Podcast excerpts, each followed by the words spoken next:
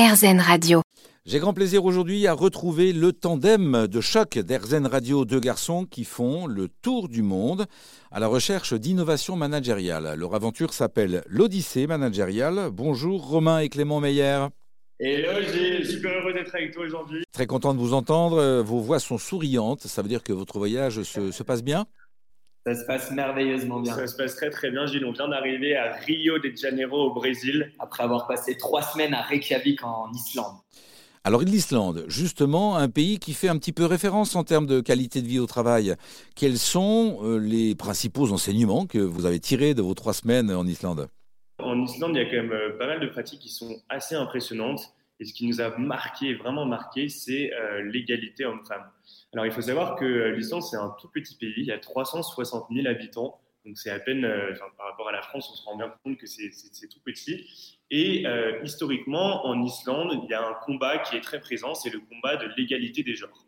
Et pour te donner un, exemple qui illustre très bien ça, en 1975, il y a 90% euh, des femmes islandaises qui euh, sont dans la rue pour protester contre les écarts de salaire entre les hommes et les femmes. À ce moment-là, il y a près de 60% d'écart de salaire.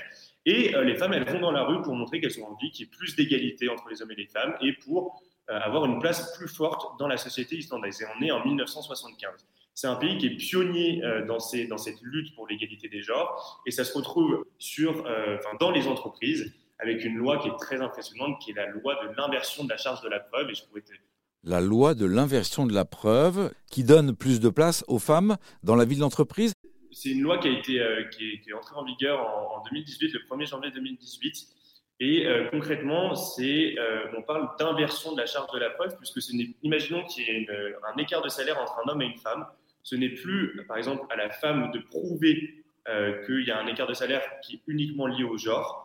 C'est à l'entreprise maintenant de prouver que s'il y a un écart de salaire entre un homme et une femme, ce n'est pas lié au genre, c'est lié par exemple à une différence de compétences, à une différence de valeur, à une différence d'expérience. Et ça, c'est quelque chose qui est vraiment nouveau. C'est-à-dire que maintenant, c'est aux entreprises euh, de faire ça. Et euh, c'est pour ça qu'on dit qu'on inverse la charge de la preuve. Ce n'est plus aux femmes de le faire, c'est aux entreprises de le faire. Il faut savoir que c'est une loi qui est restrictive, euh, c'est-à-dire que les entreprises de plus de 25 employés en Islande qui ne respectent pas ça doivent payer une amende de 330 euros par jour. Et donc autant dire qu'il y a beaucoup d'entreprises qui ont changé leur pratique sur le sujet.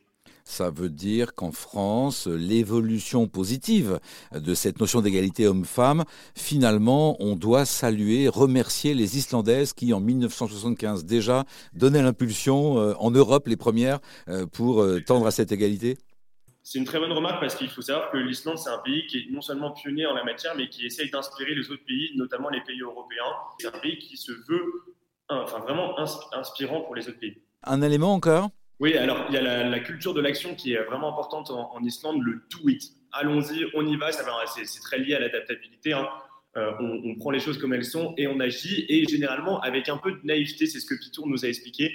Et euh, le meilleur exemple pour cela, c'est le championnat d'Europe de football en 2016. Je ne sais pas si les auditeurs se souviennent, mais l'Islande était arrivée en quart de finale après avoir vaincu l'Angleterre, et c'était leur première participation. C'est pour vous dire que les Islandais, ils y vont, ils réfléchissent pas tellement et ils agissent et euh, on l'a vraiment retrouvé en entreprise. Avec une grande positivité. Ils adorent cette phrase qui dit No matter how it is done, it will work. Peu importe ce qui arrive, nous y arriverons. Et, ça, ça se ressent énormément dans leur caractère. entreprise. Merci à vous, messieurs, pour euh, ce témoignage. Et, puis, euh, bah, saluons ces Islandaises que vous avez donc délaissées il y a quelques jours pour rejoindre le Brésil. Prochain épisode avec vous à propos du Brésil d'ici quelques semaines. Merci, messieurs. Merci. Avec plaisir, Gilles.